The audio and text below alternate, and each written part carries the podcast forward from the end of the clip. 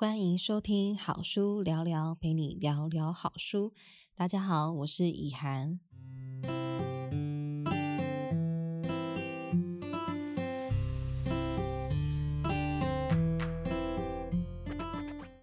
上一集分享到界限的意思和功能，界限的三大迷思以及如何建立界限。那这一集就要来和大家分享界限的应用跟场景啦。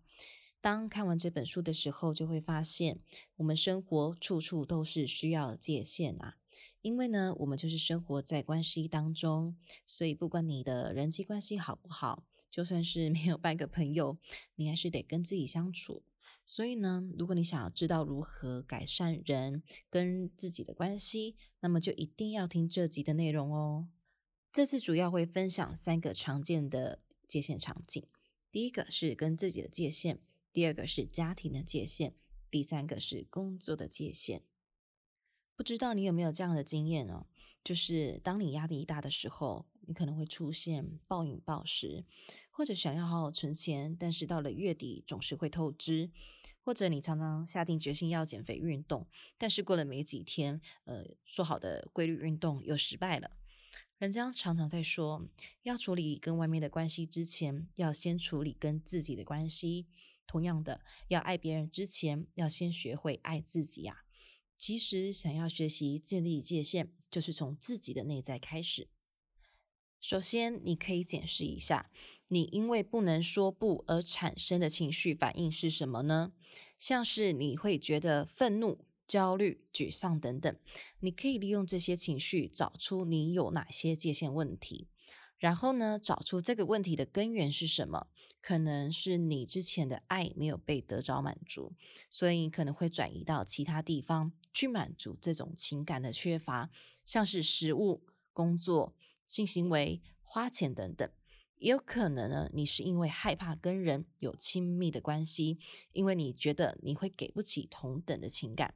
或者过去你在情感上有受过伤害，被疏忽。那这些呢，都有可能可以回溯到你的原生家庭的问题。接着，从自己的饮食、金钱、时间、工作、话语跟你的性欲等等这些来检视自己有哪些地方是失控了。有时候呢，虽然界限的问题不见得是我们的错，但是我们还是要学习克服这种不舒服的情绪，才能向前迈进。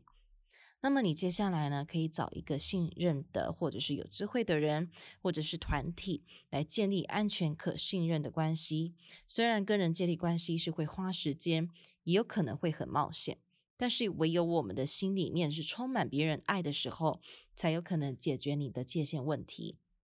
不过，作者也提到，当你开始建立界限的时候，并不保证你就能马上让失控的行为消失。因此，你也要允许自己失败的可能，也不要逃避失败。一个成熟的人会允许失败，也会接受失败，然后呢，再继续向前迈进。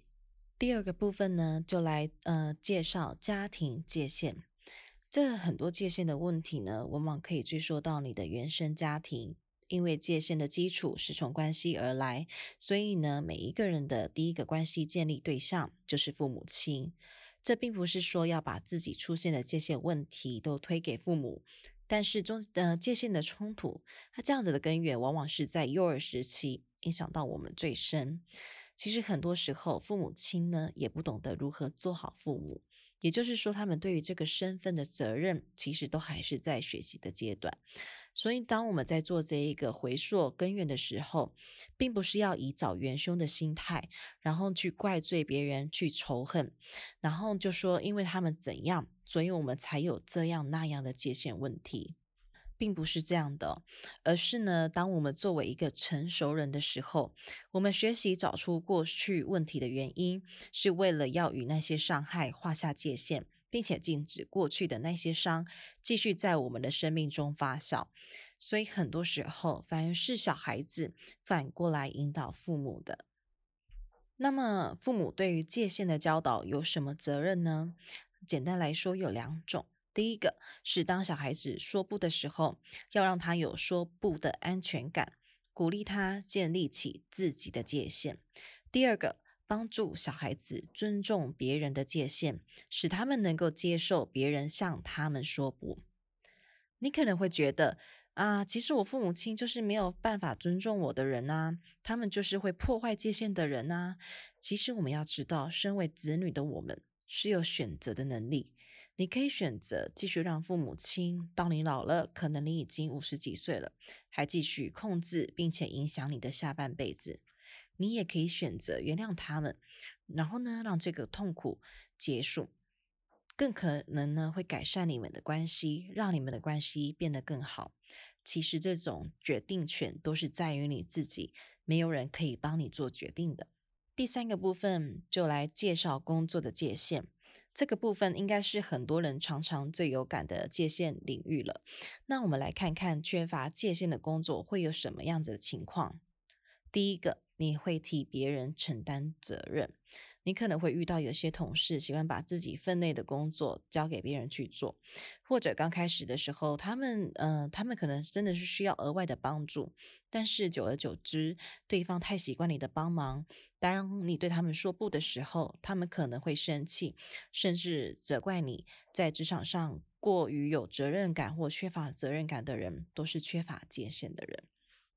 第二个是超时加班，这种情况呢有两种。第一种是老板不合理的要求导致超时加班，那这个是老板需要清楚的界限。那第二种呢，是你可能生活需要钱，你很需要那份工作，以至于因为怕被解雇，所以你会选择超时加班。那第三个呢，你会颠倒工作的优先次序。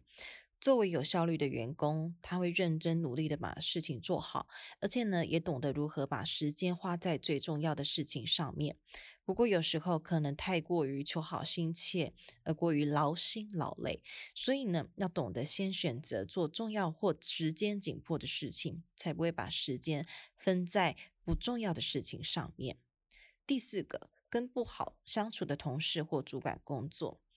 职场往往有跟你呃遇到不合的同事或者是主管，以至于有时候呢工作压力很多都是因为跟人的相处遇到问题，所以才觉得压力很大。那遇到这种问题的时候，要知道唯有自己是能够改变的人，你可以改变自己对那个人的反应，不合就不合吧，那就学习放下对那个人的情绪的执着。有时候你会发现，其实对方对于你的生命其实一点都不重要的哦。第五个，面对爱批评跟抱怨的态度，就像和前面一样，你不能够控制对方对于你的情感，但是你可以选择限制自己跟这样的人相处的机会，尽可能呢可以跟他保持距离，紧守你的界限。第六个是与权威者有冲突，那有些人容易跟权威者不合，可能是过去有些被呃某些权威者伤害过。可能是自己的父母或者是老师等等，那到现在呢，仍然未解开的情节所影响到你，那你可能会害怕、会讨厌，或是呃与权威者常常有冲突。那另一种案例呢，可能是你与某个同事有争竞争、嫉妒、比较的情况，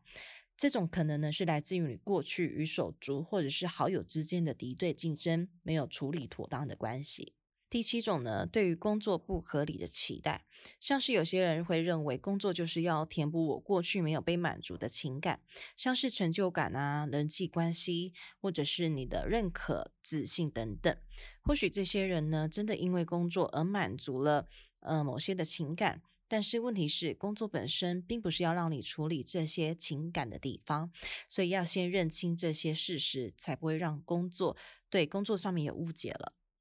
第八个是把工作压力带回家。